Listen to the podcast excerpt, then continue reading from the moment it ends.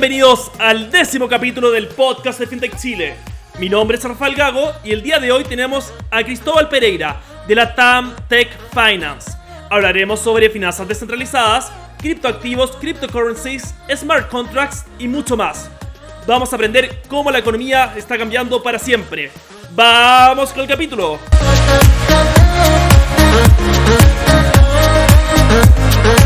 Bienvenidos al décimo capítulo del podcast de FinTech Chile.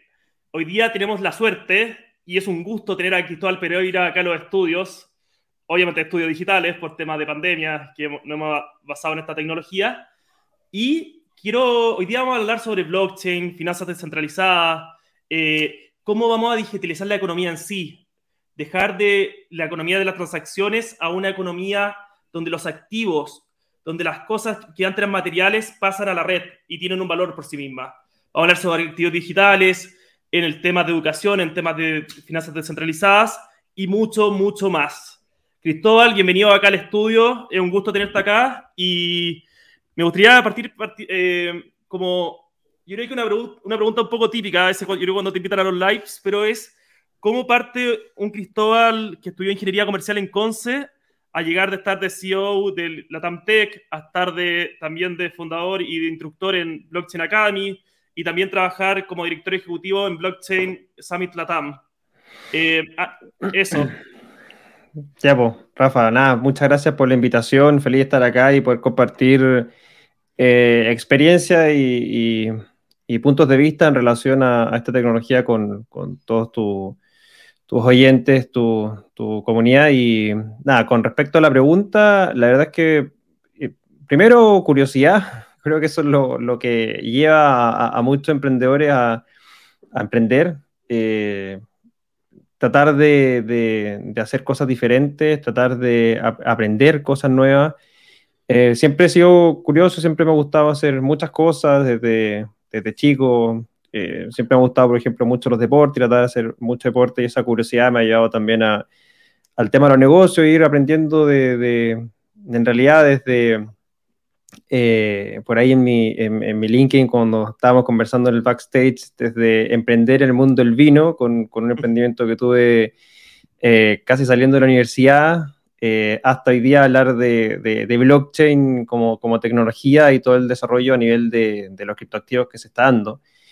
Em, así que te diría eso. Y eso obviamente no, no, requiere ninguna base de, educativa, por así decirlo. O sea, cualquiera de los que esté escuchando, sea cualquier carrera que tenga, puede hacerlo. O sea, eh, mi hermano, por ejemplo, también eh, estudió ingeniería comercial también en, la, en, en, Conce, en la UDD, y, y, de ahí está hoy día trabajando en Alemania como desarrollador eh, de aplicaciones móviles, cosas que en la carrera nunca las vimos. Eh, y que también son importantes de verla a nivel de lo que está pasando hoy día en el mundo digital, y tú bien lo dijiste, o sea, todo lo que se está transformando en representación digital, en estos activos digitales.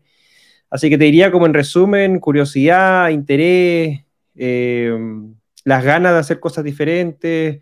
Por ahí uno va, encontrando su camino y, y, a medida que uno va haciendo cosas, va fracasando, va viendo dónde puede, dónde es bueno, dónde le falta, eh, ir, ir, creando su, su, propio camino y formando su propia experiencia para, después de largos años, porque esto es un camino que no es fácil, después de largos años llegar a algo que, que como se dice por ahí, pegarle el palo al gato, pero, pero no al punto de vista monetario, sino que al punto de vista de, encontrar algo que realmente te apasiona y que, y que puedes dedicarle tu, tu, tu, día a ello.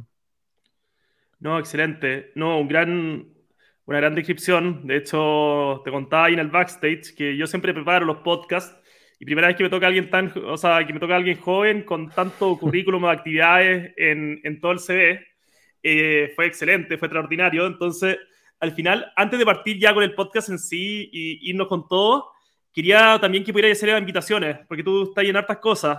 Parto invitando a nuestro podcast, al podcast de Blockchain Summit Latam, que está en Spotify, muy bueno. Yo también soy oyente del podcast ahí donde de Cristóbal, así que para que lo puedan seguir también. Y también, y si quieres alguna otro seguimiento en alguna otra red social, eh, o, Cristóbal, en alguna página o alguna invitación que tengas.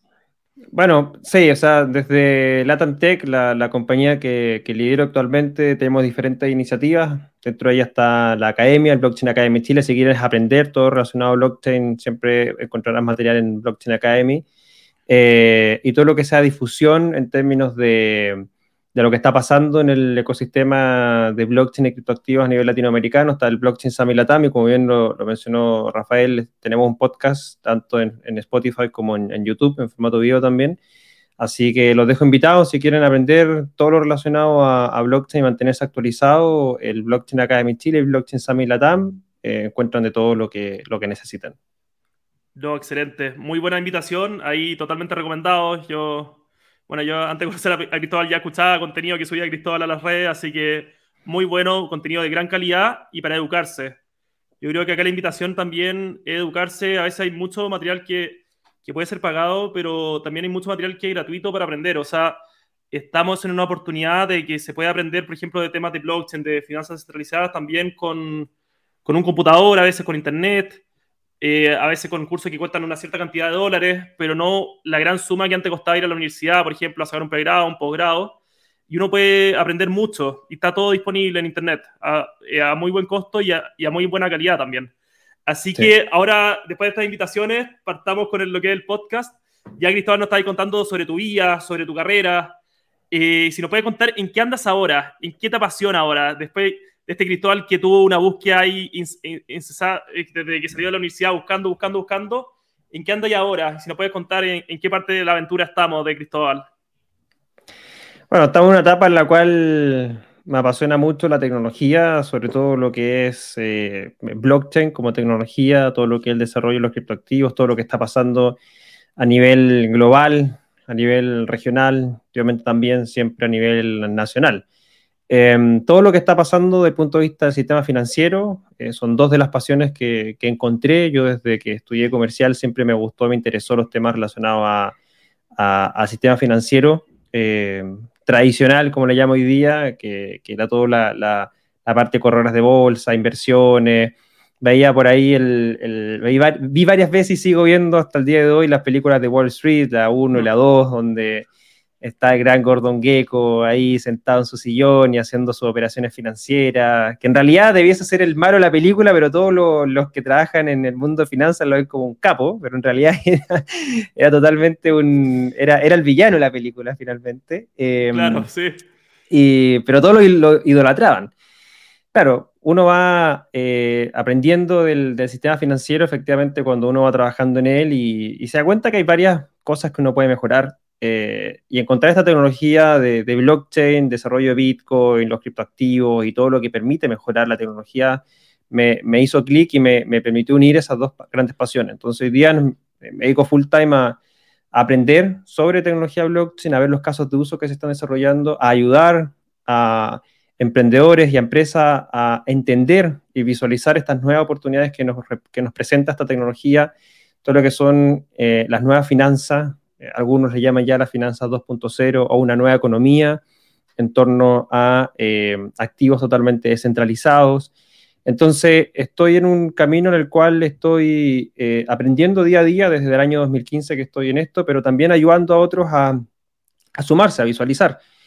por medio de la academia, haciendo cursos, capacitaciones a personas, a empresas, empresas importantes. Hemos hecho capacitaciones a Bancolombia, eh, en Colombia, obviamente, a Banco Agrícola en El Salvador, a Mastercard en México, y una serie de grandes instituciones financieras de las cuales hemos podido capacitar equipos de trabajo en torno a esta tecnología y visualizar estas nuevas oportunidades. Y también dentro de la misma academia tenemos ya más de 2.100 alumnos que han tomado cursos con nosotros, tenemos cursos gratuitos como cursos pagos también, eh, y eso es lo que me, apasiona hoy día, o sea, poder promover, incentivar, dar a conocer los distintos... Eh, temas relacionados a esta tecnología, porque uno puede hablar de muchos temas.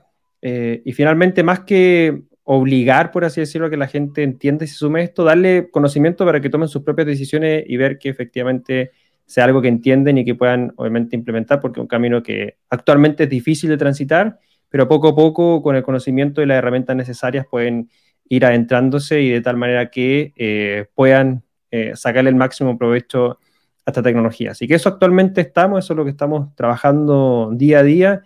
Y, me apasiona mucho el poder participar en este tipo de espacios también, poder dar a conocer esto, lo que estamos haciendo y, nada, pues que más gente se sume ah, y que se interese eh, en esta nueva economía que se está creando.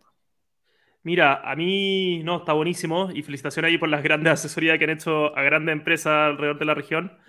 Eh, a mí me interesa mucho, de hecho he visto grandes explicaciones, porque el tema de aprender de, la, nada y lo que es blockchain o cómo funciona también la finanza descentralizada es difícil, yo creo que da para, para más de un podcast, pero eh, entender un poco, eh, no sé si nos puede explicar Cristóbal como, especie de pera y manzana o limones o, la fruta que sea, pero eh, cómo pasamos a cubrir las mismas necesidades que teníamos como seres humanos en los años 2000 y en en 2000 antes de Cristo en términos económicos y financieros, eh, y cómo fue desde las finanzas de los años del siglo, del siglo XX y, y, lo, que, lo que más recordamos, cómo fue el cambio y qué cambio viene a proponer desde que Satoshi Nakamoto, bueno, saca el famoso paper y parte la revolución con el blockchain, con la Bitcoin.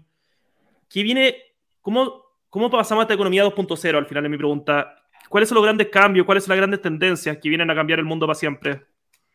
Claro. A ver, de partida hay que entender de que hoy día estamos en un momento en el cual eh, nos basamos en confianzas institucionales, confianzas en instituciones tanto públicas como privadas que finalmente en, el ámbito financiero económico resguardan nuestro valor. Eh, tenemos un banco central que tiene el monopolio de emisión de nuestra moneda nacional, ¿cierto? Cada país tiene su respectivo banco central, la mayoría cuenta con un banco central y su moneda propia. Hay otros países que, no cuentan con banco central o moneda propia, como el caso de Panamá o El Salvador, por ejemplo. Pero la gran mayoría cuenta con un banco central y todos entendemos que el banco central tiene ese monopolio de emisión del dinero. Emisión del dinero que cuando uno empieza a entender más sobre la tecnología blockchain y sobre todo Bitcoin, se empieza a cuestionar varias cosas, sobre todo el, tema de la inflación, eh, el tema de estas políticas monetarias expansivas, contractivas, Em, y finalmente tenemos los bancos comerciales, ¿cierto?, que llevan cada uno de nuestros registros independientemente de eh, nuestros saldos monetarios que tenemos en su respectiva eh, cuenta. Cuando uno empieza a entender de esta tecnología y sobre todo el potencial que tiene del control de tus propias finanzas, eh, uno empieza a abrir los ojos y empieza a, cuestionarse varias cosas. yo diría que uno de los temas más importantes que trae esta tecnología es pasar de esa confianza institucional, esa confianza centralizada, una confianza totalmente descentralizada basada en códigos y en matemática, no en una confianza basada en personas, no en una confianza basada en las decisiones que unos pocos pueden tomar, sino que las decisiones que finalmente están ya preestablecidas en un código, que son parte de una red eh, totalmente descentralizada, que no existe ningún tipo de control, que nadie puede cambiar esas reglas, y de tal manera que yo sé de más ciencia cierta, cómo va a ser la emisión, probablemente tal, de eh, ese activo digital, eh, que en este caso estamos haciendo de, Bitcoin. Sumado a eso, pasando esta confianza centralizada a una confianza descentralizada, tenemos también que entender que Bitcoin en sí lo que viene es ser una, es hoy día una red global que nos permite transferir valor y, eh, y resguardarlo. y así lo ha demostrado durante los últimos años. Eh, Bitcoin hace un año atrás podía estar transándose, si no me equivoco, tanto en los 15 mil dólares. Sí, estaba llegando a los 20 mil dólares en diciembre. Y, hoy día ya lo estamos viendo que, tocó su máximo histórico de 67 mil dólares el, año pasado, con muchas proyecciones que pueden ir incluso a superar los 100 mil dólares y en el largo plazo quizás por ahí los 500 mil, 600 mil dólares. Eh, pero lo importante es poder transferir valor. En 10 minutos tú puedes transferir valor de cualquier parte del mundo, estando en Chile, estando en China, cualquier parte del mundo, literalmente en 10 minutos tienes la transferencia de un valor. El monto que sea, lo que tú quieras, puedes pagar un dólar, dos dólares, y eso también eh, te abre absolutamente todo el mundo digital, esta nueva economía digital. Lo tercero es que tú realmente tienes control de tus fondos. Cuando hablo del control de tus fondos, no es que tú pienses que tú controlas tus fondos cuando le depositas el dinero al banco. Cuando tú le depositas el dinero al banco, tú le entregas el control de tus fondos al banco. Eh, a cambio de seguridad, obviamente. ¿Cuál es la alternativa al banco? Bueno, dejarlo debajo del colchón, ¿cierto? Y, obviamente con poca seguridad, pero teniéndolo y viéndolo y tocándolo ahí mismo debajo del colchón, pero poca seguridad porque alguien puede llegar, tomarte el dinero y se va. Eh, en cambio, en el banco queda depositado, pero el banco puede tomar decisiones unilaterales. De repente me aparece, no sé, pues, me cobraron esto, me cobraron esto otro, y nunca te preguntaron, nunca te digo nada, y, los cobro cualquier cosa. Entonces tú le entregas ese poder al, banco. Cuando yo controlo mis, finanzas, cuando yo controlo por medio de, de, billeteras, con este concepto las llaves públicas, las llaves privadas, tengo absoluto control de estos fondos. Nadie va a poder tocar estos fondos a menos que yo eh, lo quiera hacer, a menos que yo le dé ese acceso. Entonces, la autosoberanía monetaria, el poder protegerse frente a decisiones de terceros, tiene tremendo potencial, sobre todo en el momento en el que estamos viviendo hoy día, después de la pandemia, donde después de toda esta impresión ilimitada de dinero, sobre todo en Estados Unidos, con cientos de trillones de dólares imprimiéndose, la, masa monetaria de, de, dólares norteamericanos subió más del 30% en los últimos 18 meses producto de toda la, de toda la pandemia y los, los paquetes de estímulo, ¿cierto?, que está emitiendo el, el, gobierno. Ahí escuché que el, el, dólar, el dólar en base a una canasta de moneda bajó mucho en comparación. O sea, en Chile igual subió el dólar porque Chile también la economía no ha andado tan bien y por eso subió el dólar, pero el dólar parece que en relación a, otra, a otro activo o una canasta de moneda diversificada a nivel global ha bajado su valor adquisitivo, ¿no? Claro, porque, porque finalmente tienes mucho más dólares en circulación, hay mucho más dólares dando vuelta, y obviamente como hay mucho más dólares, si tú tenías un dólar, como hay más dólares hoy día, ese dólar cuesta menos, es lo que se conoce como la inflación. Ah, la inflación son presiones que eh, en, en, términos de subidas de precio, imaginemos que el día de mañana nos aparece en el bolsillo de 5 mil pesos, ahora tenemos 10 mil pesos para gastar, ¿Y qué vamos a hacer? Bueno, vamos a ir a gastarlo, pero tenemos 10 mil pesos y todas las resto de las personas tienen 10 mil pesos. Como los bienes son escasos, vamos a ir a comprar lo mismo todo. Eh, y al haber mayor demanda, con una oferta limitada, los precios que va a terminar pasando tienden a subir. Y cuando tienden a subir los precios, obviamente el costo de la vida se encarece y empiezan a salir las políticas monetarias contractivas, de bajar la tasa de interés, o sea, subir la tasa de interés para restringir y una serie de consecuencias que eso se va a empezar a ver en meses. O sea, yo creo que de aquí a todo lo que va a pasar en los próximos 18 meses en el mundo, y sobre todo en países eh, eh, en vías de desarrollo como Chile y toda Latinoamérica, van a ser decisiones súper complejas que van a tener que tomar los, gobiernos, y para yo poder protegerme contra esas decisiones, tengo mis bitcoins, tengo resguardado mi, patrimonio donde yo lo puedo tocar y lo puedo controlar. Entonces, son como los grandes pilares que al menos yo veo, visualizo y que por lo menos para mí me hacen un llamado de atención de decir, em, que, toda esta tecnología que se está desarrollando, que todas las redes que se están construyendo, que todo este valor que se está almacenando y toda la liquidez que está entrando, es realmente porque hay alguien más, obviamente aparte de, yo y todos los que quizás están escuchando y también eh, cuentan con sus Bitcoin o otros criptoactivos, eh, aquí esto tiene una lógica, tiene una lógica realmente importante, sobre todo con estas comparaciones que hacemos de la economía tradicional con esta nueva economía donde eh, el valor es totalmente eh, descentralizado, los registros son totalmente descentralizados, yo tengo control absoluto de mi dinero y, se está creando valor sobre eh, redes que, efectivamente están basados en matemáticas y código y eso es muy difícil de poder adulterarse o meter manos finalmente. Entonces, eso para mí son los grandes rasgos y, y, son las bases de las tendencias que van a estar marcando esta, esta nueva economía del futuro. Claro, Muchas gracias ahí por la gran explicación, Cristóbal, de esta transición al final económica que nos va a afectar a todos y también que marca los nuevos lineamientos de una economía global, o sea, una economía donde yo tengo mis activos financieros en, descentralizados, tengo mis otros tipos de activos también, quizás mis inversiones de manera en fondos descentralizados. Eh, ahí es donde quería preguntar, porque siempre está el mito, sé que a veces la audiencia ya sabe que hay muchas más aplicaciones de la tecnología blockchain, pero ¿el blockchain es solo para criptoactivos, es solo para tokens o el blockchain tiene más aplicaciones a, a otra industria, por ejemplo?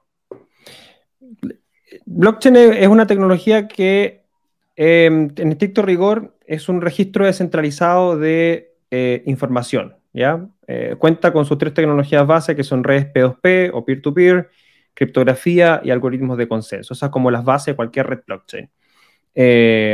Eh, para aquellos que quizás son, llamémoslo así, más viejos como yo, año 95, 96, usaron Napster. No sé si tú, Rafa, escuchaste Napster, usaste Napster. Sí, lo escuché. no, no, no, tenía, no, tenía, casi acceso, no, no tenía ni. O sea, tenía un computador que jugaba al, al paintball porque era muy chico, yo jugaba a la palabra en esos tiempos, pero sí. Bueno, eh, Yo, yo, sé, yo fui usuario de Napster y, y, Napster era una red P2P, una red donde eh, por medio de un, archivo en tu computador podías compartir música con el resto de, de las personas. Cuando empezaron a desarrollarse los primeros MP3, puedes descargar tu MP3 y hacer tu playlist, que hoy día se hace en, una aplicación que, de, música. Ahí tú tenías que armártela, descargar tu, tu, tu archivo, comprarte los dispositivos y armar tu, tu playlist. Em, pero bueno, eso fue un gran eh, eh, impacto en el mundo del entretenimiento. En las redes P2P, lo que hizo Napster cambió absolutamente el entretenimiento. Lo mismo que hizo Napster en ese minuto con la industria del entretenimiento, la música, está haciendo hoy día Bitcoin y blockchain con la industria financiera. Yo diría que la, industria financiera no ha sufrido ningún cambio radical hasta la llegada de Bitcoin blockchain. O sea, ¿cuál es el gran cambio radical de la industria financiera? Eh, el Open Banking, el, montar una página web, un servidor. Pero eso es realmente un cambio, la verdad es que no, porque sigue funcionando de la misma manera. Lo que pasa es que se implementó eh, la manera de, en vez de ir al banco y, ver tu cartola eh, o, tu cuenta ahora en una libreta, ahora la ves en, la aplicación. Pero en realidad no es un cambio en el modelo, como si lo fue Napster, que cambió absolutamente el modelo, ya no se sacan discos, se sacan canciones directamente a Spotify, videos directamente a YouTube. Entonces, no ha habido ningún gran cambio en la industria, en la industria financiera eh, hasta, que llegó, hasta que llegó Bitcoin. Entonces, esta tecnología en sí empezó a, meterse mucho en la industria financiera y, las personas, los que empezaron a desarrollar esta tecnología, empezaron a darse cuenta que es posible hacer o crear distintos tipos de redes. Cada una de esas redes tiene distintos tipos de, valores, de objetivos, de foco. Y la segunda red más importante es Ethereum. Y en Ethereum se desarrolló con un foco de desarrollo de aplicaciones, los llamados conceptos de los contratos inteligentes que de contrato no tiene nada y de inteligente tiene muy poco, porque contrato en realidad son acuerdos económicos. O sea, es que un abogado te va a decir que no son contratos. Efectivamente, no son contratos, es, software, es, pieza de código. Cumple la misma función. O sea, económicamente se cumple la misma función. Claro, no es un contrato escrito en un PDF con una firma a mano, pero, pero sí cumple la misma función como humana, ¿o no? permite cumplir la función. Cuando tú creas un contrato, finalmente son acuerdos, ¿cierto? O sea, tú tienes cláusulas, las cláusulas son funciones. Si hacemos esto, pasa esto, si hacemos esto otro, pasa esto otro. Esos son esos, códigos, eso se puede programar. Entonces, la parte de los contratos inteligentes es la lógica como de poder llevar esas, esas cláusulas, esos acuerdos a código, ¿ya? Y la parte inteligente tiene que ver con que este código puede ser autoejecutable. ¿Qué significa que sea autoejecutable? Que nosotros le entregamos información al código, el código pasa por sus funciones y nos entrega un, output, un, resultado, ¿ya? Eh, eso es como la parte inteligente, no es como una inteligencia artificial que pueda pensar por sí sola y programar por sí sola, no, nada de eso. Por eso digo que tampoco es que sea inteligente, es autoejecutable. Entonces, estas lógicas de programación autoejecutables sobre tecnología blockchain, cuyos registros son inmutables, seguros, transparentes, con todos estos beneficios que tiene la tecnología, empezó a llamar la atención de, de muchas empresas y de muchos desarrolladores en ver dónde más pudiese caer esta tecnología. Y ahí, por ejemplo, en el caso de Chile, se empezó a utilizar blockchain. Por ejemplo, el primer caso de uso aplicativo de, blockchain como tecnología fue la Comisión Nacional de Energía, que en el año 2008 empezó a registrar en la blockchain de Ethereum los precios y la data de energía en Chile, por ejemplo. O sea, hay una plataforma que se llama energiaabierta.cl, donde tú puedes ver toda esa data. Esa data está registrada en, en blockchain. Después de ahí, temas de trazabilidad, por ejemplo, eh, trazabilidad de la energía, que cada uno de los procesos, desde que se genera la energía hasta que es eh, entregada, distribuida la energía, podemos dejar, por así decirlo, registro de toda esa energía en contrato inteligente y que pueda, obviamente, después hacer una trazabilidad completa con datos que son inmutables, que nadie los pudo adulterar. La Bolsa Comercio Santiago, que el año 2018 fueron las primeras bolsas en el mundo en implementar una aplicación en producción basada en tecnología blockchain, donde eh, en el préstamo de valores, o más conocidas como las ventas cortas, eficientó y optimizó un proceso que antes tomaba de 4 a 8 días a 5 minutos, donde en una base de 6 contratos inteligentes, todas las garantías, préstamos, intereses, etcétera, permitían a un cliente hoy día ya operar con venta corta en 5 minutos. Y eso todo basado en tecnología blockchain, que hoy día esa aplicación más otras que se están desarrollando están en un consorcio que se llama Auna Blockchain junto con el eh, Grupo GTD y el Depósito Central de Valores, ya han estado desarrollando una infraestructura para el sistema financiero, no solo chileno, sino que también latinoamericano. Entonces, de ahí en más, todo lo que has desarrollado en temas de tokenización, NFTs, criptoarte, eh, ya eh, mencionaste el tema de las finanzas descentralizadas, eh, aplicaciones basadas en identidad digital, por ejemplo, muchos grandes problemas que, que resuelve blockchain tiene que ver con también poder generar credenciales verificables, que son la base de la identidad digital, eh, autosoberana. O sea, hay muchos casos de aplicaciones que se pueden trabajar con estos contratos inteligentes, por ejemplo, marcas, eh, derechos de autor, patentes, fichas médicas. O sea, el foco es buscar aquellos casos de uso donde tú tienes información que es compartida por muchos entes y finalmente nosotros como individuos debemos hacer uso de esa información y ser dueños de esa información y poder proveer esa información a quien nosotros queramos. Por ejemplo, una ficha médica, eh, cada institución eh, de salud tiene su propio sistema y tiene su propia información y no interoperan entre ellos. Entonces, si yo voy siempre a una clínica, a un hospital a atenderme y me voy a otro porque estoy en el sur de Chile, me pasó un accidente, tengo que hablar de todas mis enfermedades que tengo, entonces no tiene cómo corroborar todo lo que yo tengo o, cualquier cosa que pasa, ¿cachai? Tuviste un accidente y te preguntan, estás accidentado y te preguntan el tipo de sangre, la alergia y tú como a, a, a, claro, Ni siquiera, ni siquiera podía hablar. Entonces, esa información que pueda interoperar, basada en redes, obviamente, y que pueda ser gestionada y administrada por uno, es, es, tremendamente valiosa, ¿cachai? Entonces, ahí de a poco se han ido desarrollando como, como casos de uso, cosas que se pueden hacer con esta tecnología más allá del sistema financiero y económico. No, excelente. No, una muy buena aplicación y son muchas alternativas. Yo creo que cada vez van saliendo más. Yo no sé, todavía no entiendo muy bien lo que son los, o sea, entiendo las siglas, pero no entiendo muy bien lo que son los NFTs y los y el criptoarte, porque me pasa mucho que hay gente que publica a veces mucho de eh, criptoactivos, criptomonedas, y de repente suben un post sobre NFT, que es una parte de un cuadro, y después hay artistas cripto, no sé si lo puedes explicar ese, lado de, la de, toda la parte de las finanzas, o sea, de toda la parte como blockchain. Claro. Tendría claro. eso, ¿no? Lo que pasa es que, bueno, blockchain considéralo como una red, un protocolo de comunicación de registro descentralizado. ¿ya? Sobre este protocolo de comunicación de registro descentralizado se pueden construir una serie de aplicaciones mediante esto, esta programación, estos llamados contratos inteligentes. Una de esas aplicaciones es la posibilidad de tokenizar cosas. Y dentro de la tokenización tienes dos tipos de tokens. Los tokens finalmente son fichas. Son, la ficha, un token puede ser cualquier cosa. En el mundo informático, un token es, es, un, es la representación de la información de un cliente para moverse dentro del sistema informático. Un, modelo de seguridad, obviamente, y optimización de procesos. Eh, cuando eh, también se va a caer el carnet, pero cuando en Concepción estaba los yoko y uno a jugar videojuegos, iba a comprar y comprar las fichas para poder jugar los juegos de ese momento, cuando uno no tenía consola. Entonces las fichas representan muchas cosas. En el mundo blockchain, las fichas o los tokens se pueden distribuir en, varios tipos. Los dos más importantes son los fungibles y los no fungibles. Los fungibles son aquellos que, por ejemplo, el dinero, que es la explicación más simple de decir, se puede gastar eh, un billete de mil pesos.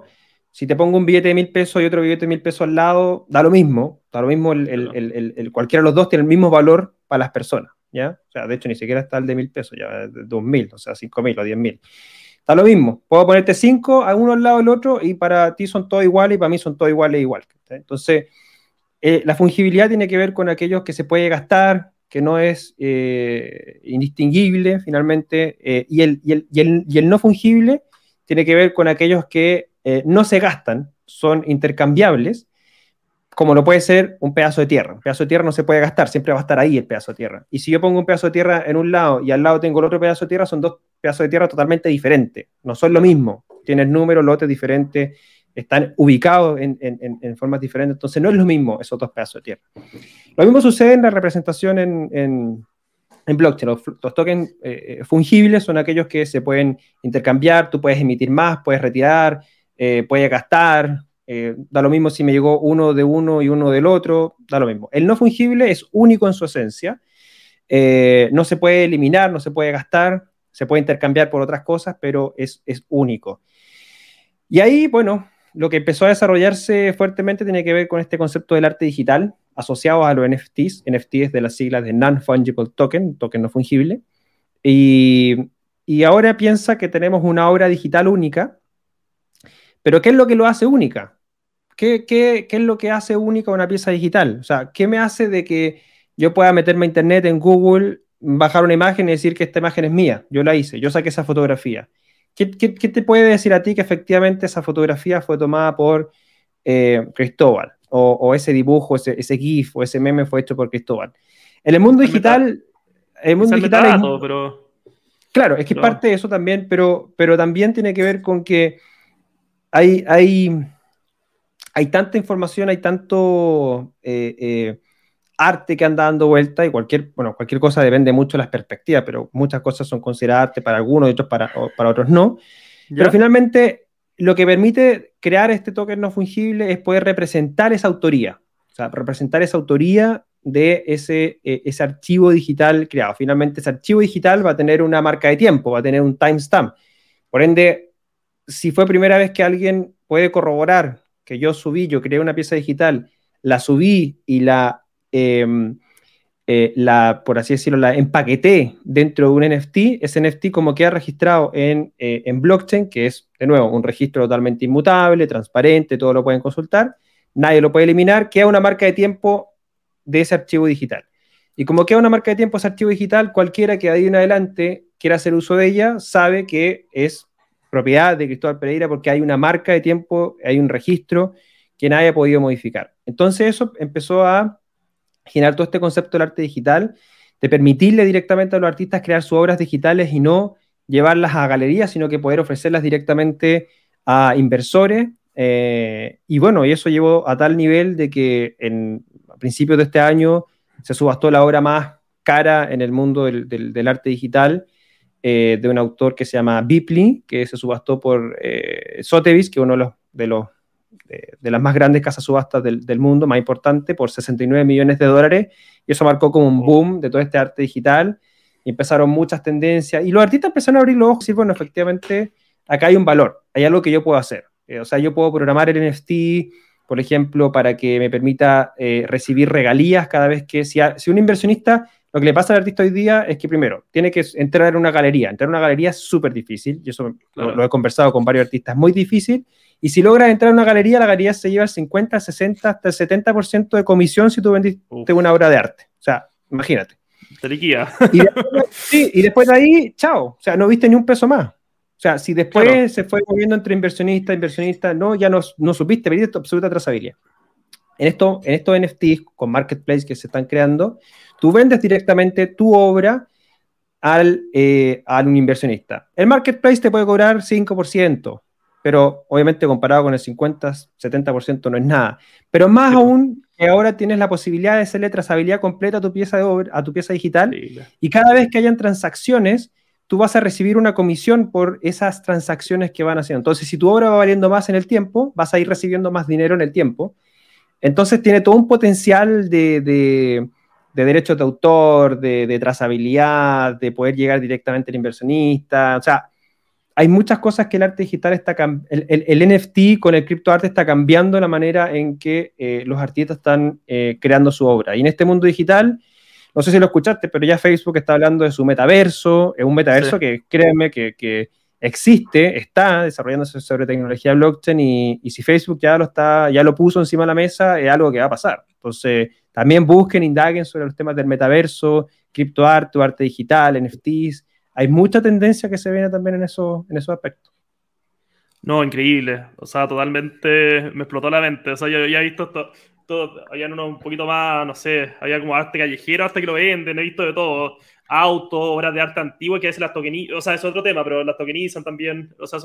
De hecho, una, una obra de Banksy, que es muy conocido en el mundo tradicional, este grafitero, que, que también, se, una obra de Banksy que se tokenizó y la obra física se eliminó, se, se, se, quemó y quedó representado digitalmente, y ahora esa obra es solamente digital, no existe la obra física, por así decirlo.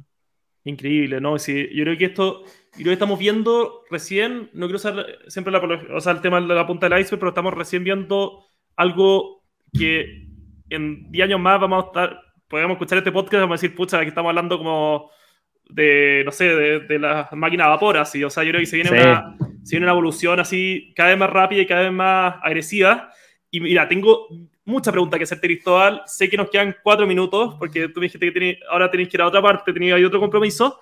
Pero dentro de la pregunta, la estaba seleccionando ahora, que me pasa que ya nosotros, nuestras generaciones o nuestra generación en sí, no somos nativos blockchain, no somos nativos DeFi, no somos nativos eh, de Bitcoin o cryptocurrencies o NFTs. Pero la generación que viene abajo de nosotros, la que está ya saliendo del colegio, o va a salir del colegio, o va a entrar a la universidad, o está como a mediados de la universidad, son nativos en esto. O sea, a veces compran cosas para sus juegos con, con tecnología blockchain, tienen tokens, invierten en, en, criptoactivos, invierten la base de gallo, no sé, pues, juntar una, una, luquita, la invierten al tiro en Bitcoin, en Ethereum. Algunos juegan a la especulación. Entonces, para toda esa generación que es nativa blockchain, nativa Bitcoin, nativa eh, decentralized finance, eh, ¿qué le recomiendas? Por ejemplo, si yo tengo 18 años ahora y quiero dedicarme a este mundo de manera profesional, ¿qué tengo que estudiar? ¿Qué tengo que hacer? Um, hay, varias corrientes que uno puede tomar. Nosotros en la academia tenemos cuatro específicamente negocios. Todo quiera que quieran desarrollar los nuevos modelos de negocio basados en tecnología blockchain. Hay todo un área de, de desarrollo de negocios, consultoría. Eh, entender finalmente eh, eh, los, los, nuevos emprendimientos que se pueden desarrollar sobre esta tecnología. Está el área de inversiones, Obviamente esto es un mercado especulativo y tú puedes operar, hacer trading de criptomonedas o también usar finanzas descentralizadas como un método de gestión de patrimonio. Los programadores, si, si te gusta programar, créeme que esta es una profesión del futuro. Y abogados, abogados que quieren aprender todos los temas de regulación son, son bien demandados y requeridos. Eh, entender esta lógica de, de la tecnología, criptoactivos, en términos regulatorios súper potente. Eh, la recomendación es aprender, obviamente la recomendación es, eh, eh, eh, es, conocer, visualizar lo que está creando y meter las manos, tener una wallet, comprar criptomonedas, transferir, y con eso van a visualizar estas nuevas oportunidades que se están creando, al menos en estas cuatro áreas que, que les mencioné que, que, son fundamentales para, para todo el desarrollo del ecosistema que se viene en los próximos cinco años.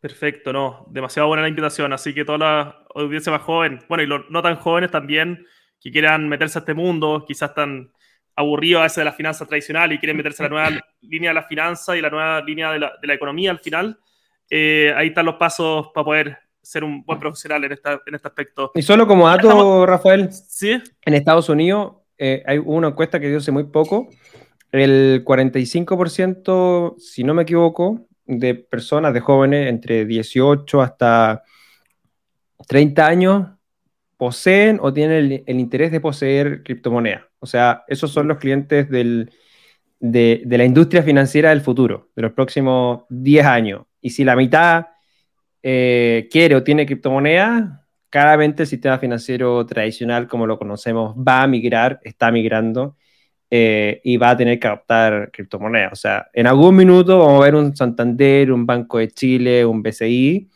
que va a decir, eh, ¿quieres comprar Bitcoin con nosotros? Adelante.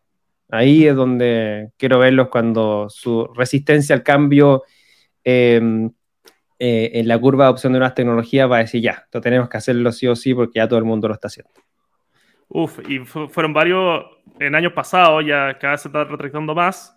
Lo, ahí los lo tradicionales que le tiraron harto barro, harto barro, dijeron que era una, sí, estafa, sí. que, que, era una burbuja, y cada vez, no sé si ahora JP Morgan también está invirtiendo en esto y otros bancos grandes también están Varios. invirtiendo en esto, ¿no? JP Morgan, Goldman Sachs, eh, Morgan Stanley, todo ya tienen sus su, eh, mesas de, de, de, operaciones con, con criptomonedas. O sea, muchos, todo. Mastercard también salió, Visa, tiene una, Visa compró un, un, un, NFT de ciento y tantos, no, ciento y tantos mil dólares, o sea, no, hay, hay, hay, ya todos los grandes del sistema financiero están dentro. No, sí, ya es un cambio que no tiene vuelta atrás, así que lo invitamos a tomar, a seguir escuchando ahí el podcast de Cristóbal, tomar también los cursos que tiene, seguirlo en redes sociales para que puedan ir aprendiendo. Ahí Cristóbal tiene un increíble equipo donde van a poder aprender, tomar cursos con él y también al, seguirlo van a aprender mucho con todos los invitados que también tiene en sus redes sociales. Así que Cristóbal, ya estamos en el tiempo, eh, sé que te tienes otro compromiso, te quiero agradecer mucho por haber estado en el podcast de FinTech Chile y eso, ¿alguna pequeña invitación que quieras hacer antes de, cortar? O sea, que estén atentos finalmente a todo lo que estamos haciendo. Como tú bien dijiste, Rafa, tenemos en la academia cursos, guías, estamos creciendo harto. El próximo año se viene bastante fuerte también para la academia. Eh, tenemos grupos de trabajo, eh, una comunidad latinoamericana que, puede ofrecer puntos de vista y opiniones respecto a varias cosas que están pasando. Y el evento siempre es bueno seguirlo, el Blockchain Summit Latam es un evento que hacemos una vez al año, pero que constantemente y toda la semana estamos haciendo programas semanales de, información, de actualidad. Eh, ahora el, el, 11 vamos a estar en El Salvador para la Bitcoin Week. El Salvador es el primer país en el mundo en, adoptar Bitcoin como una moneda de curso legal. O sea, vamos a estar desde allá también eh, dando a conocer lo que está pasando, cómo está la opción y nada, pues creo que eso es súper importante porque finalmente entendiendo todo lo que está pasando, aprendiendo, estudiando y visualizando estas nuevas oportunidades, más fácil se le va a hacer hacer esta transición eh, y adoptar eh, criptoactivos en su, en su día a día. No, buenísimo. Muy buena invitación. Así que, Cristóbal, ahora sí que sí, muchas gracias. Y también nos estamos viendo y estamos, estamos al habla. Ahí, bueno, eh, para cerrar, bueno, el podcast va a estar en Spotify, Google Podcast. también lo voy a habilitar en YouTube para la gente que lo quiera ver. Y eh, voy a dejar todas las invitaciones a todas las plataformas y las redes sociales de, de Cristóbal para que lo puedan seguir y también seguir el podcast de Blockchain Summit Latam. Así que muchas, muchas gracias, Cristóbal. A ti, Rafael, que esté muy bien y un gusto estar por acá.